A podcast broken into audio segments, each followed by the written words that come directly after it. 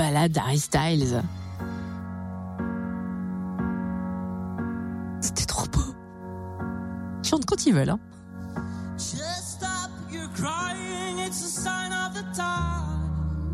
En plus, c'est pas une chanson facile celle-là. hein. C'est clair. Mais j'ai l'impression que l'ensemble des candidats ont fait en sorte que euh, ça ne devenait pas des duels, mais des duos. Exactement. À Ils chaque pas fois, voulu ils se, se battre entre eux, en fait. Et c'est ça qui était encore plus joli cette saison.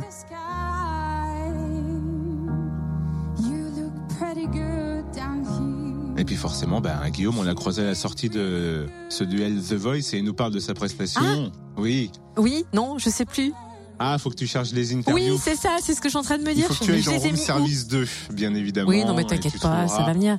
Les interviews que l'on doit diffuser ce matin. Alors, ce que tu disais, par contre, c'est totalement vrai. Il y en a pas un qui prenait le pas sur l'autre. Ils étaient à chaque fois chacun à leur place et toujours en harmonie. Ce que j'ai vécu sur le dernier sur le dernier plateau ici, c'était vraiment super intéressant. Pour moi, c'était la première fois que j'avais l'occasion vraiment de, de travailler sur un duo, et c'est vraiment comme ça qu'on a voulu euh, travailler avec Queen Clary. C'était une phase de travail qui était qui était vraiment intéressante de ce point de vue-là, parce qu'on a voulu créer un, un vrai échange, parce que ça aurait desservi le morceau de le voir autrement. Et ce qu'il faut quand même, c'est respecter la chanson, se retrancher soi et son son, son ego personnel derrière, tu vois ce que veut vraiment dire le morceau. Je crois que c'est euh, c'est une grande partie du job et c'est ça qu'on a essayé d'apprendre et de mettre en pratique euh, dans le travail de ce morceau-là. Donc c'était une phase de travail très intéressante. Après forcément là on est sur des duels euh, et c'est extrêmement compliqué à vivre quand tu sors de ça parce que justement tu as passé du temps à t'investir émotionnellement avec une personne euh, qui pour moi pour ma part en tout cas pour laquelle j'éprouve une admiration sans limite vraiment c'est une artiste et, euh, et le fait qu'il doive y avoir une espèce de de finalité comme ça où il y a un choix qui doivent s'opérer sur quelque chose qu'on a fait ensemble euh, c'est très difficile à digérer, c'est bizarre.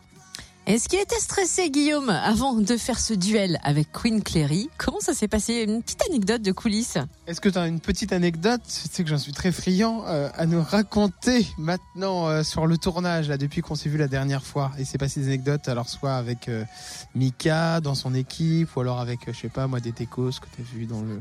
Ou alors, je sais pas, avec d'autres candidats. Est-ce que tu peux nous raconter un petit truc? Alors j'ai une petite anecdote, par exemple, hein, pour, pour vous raconter un petit peu.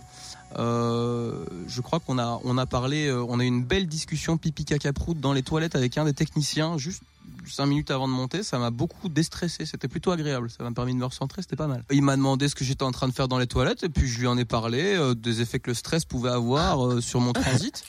Et puis, puis voilà, on a échangé des petites recettes de grand-mère, quoi. C'est un esthète, hein, le gars. Mais non, non, mais non, il y a beaucoup de gens bienveillants, hein, tu sais. Tous les gens sur le plateau sont très bienveillants, même à la technique, ils sont fabuleux. hein. Très bien. Ok, ils ont des discussions scato. Ok. Eh ben, on dirait pas hein, quand on regarde l'émission que ça parle comme ça de, ça dans les coulisses. C'était le débrief The Voice, c'est forcément lundi. On reviendra avec le débrief sur les lives. C'est les tout premiers à partir de samedi soir et on dit allez Maël. Retrouve le débrief The Voice. En replay. Fréquenceplusfm.com. Fréquenceplusfm.com.